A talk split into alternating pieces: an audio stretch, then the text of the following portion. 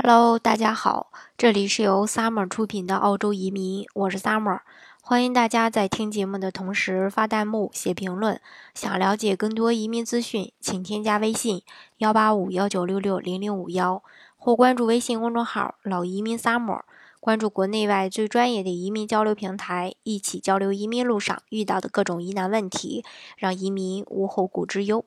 今天呢，给大家分享的内容呢是后四五七时代澳洲移民梦该如何圆。二零一七年的四月十八日呢，炸裂的一天，对很多要做四五七雇主担保移民的小伙伴来说，因为呢，澳洲的总理携移民部长一同出席新闻发布会，宣告有着二十多年历史的四五七雇主担保签证即将在二零一八年三月彻底废除。呃，那么这样呢，就意味着澳洲雇主担保进入了四后四五七时代。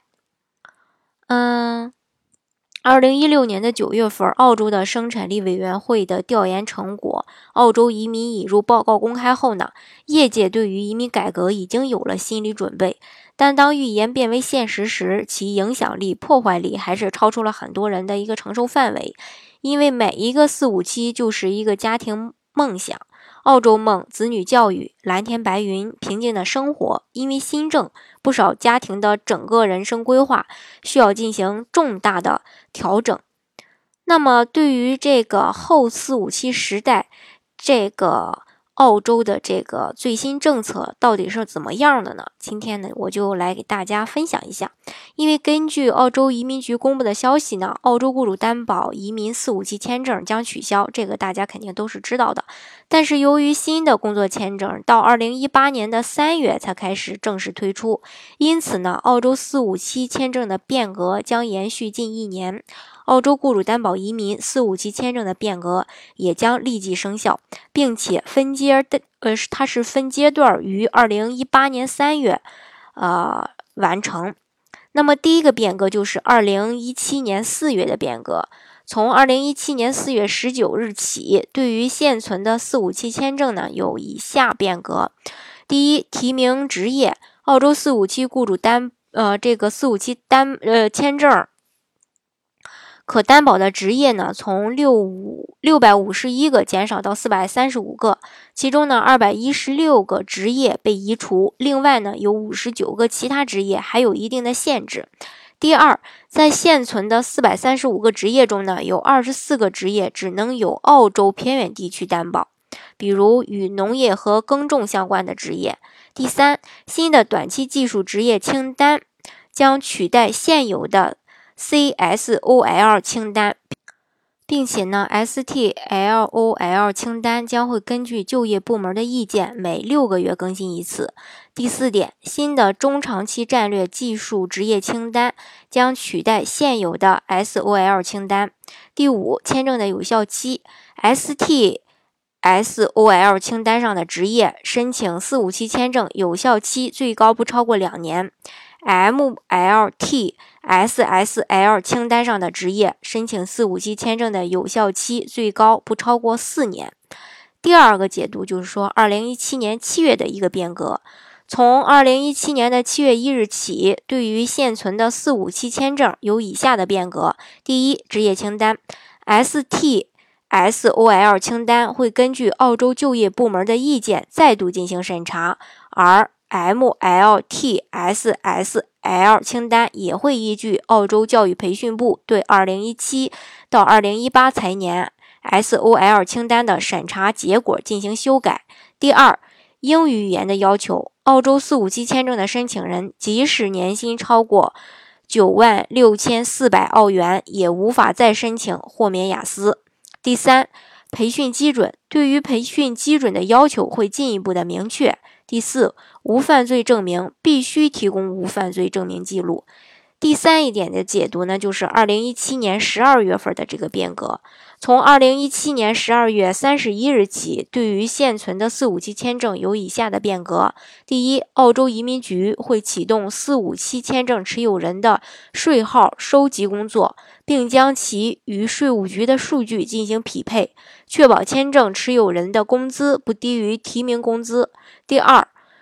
根据相关法律，澳洲移民局将公开那些因未能履行义务而受到惩处的雇主信息。第四点，第四点的一个解读就是二零一八年三月的变革。从二零一八年三月起，澳洲四五七签证将被废除，并且由 TSS 签证取代。TSS 签证包括有效期长达两年的短期签证类别，以及有效期长达四年的中期签证类别。呃，这个呢又可以这么解读，嗯，第一就是短期签证类别，短期签证类别主要是临时引进海外人才，以弥补澳洲的人才短缺。短期签证类别的标准，呃，有以下的要求：第一，续签，签证只能在境内续签一次；第二，职业清单，澳洲非偏远地区只适用于 ST SOL 清单，澳洲偏远地区适用于 ST SOL 清单以及额外适用的二十四类职业；第三，英语语言的要求，雅思的平均分是五分，单项呢不能低于四点五分；第四。真实目的的解释是真实的临时入境者。呃，第二点就是这个中期签证类别。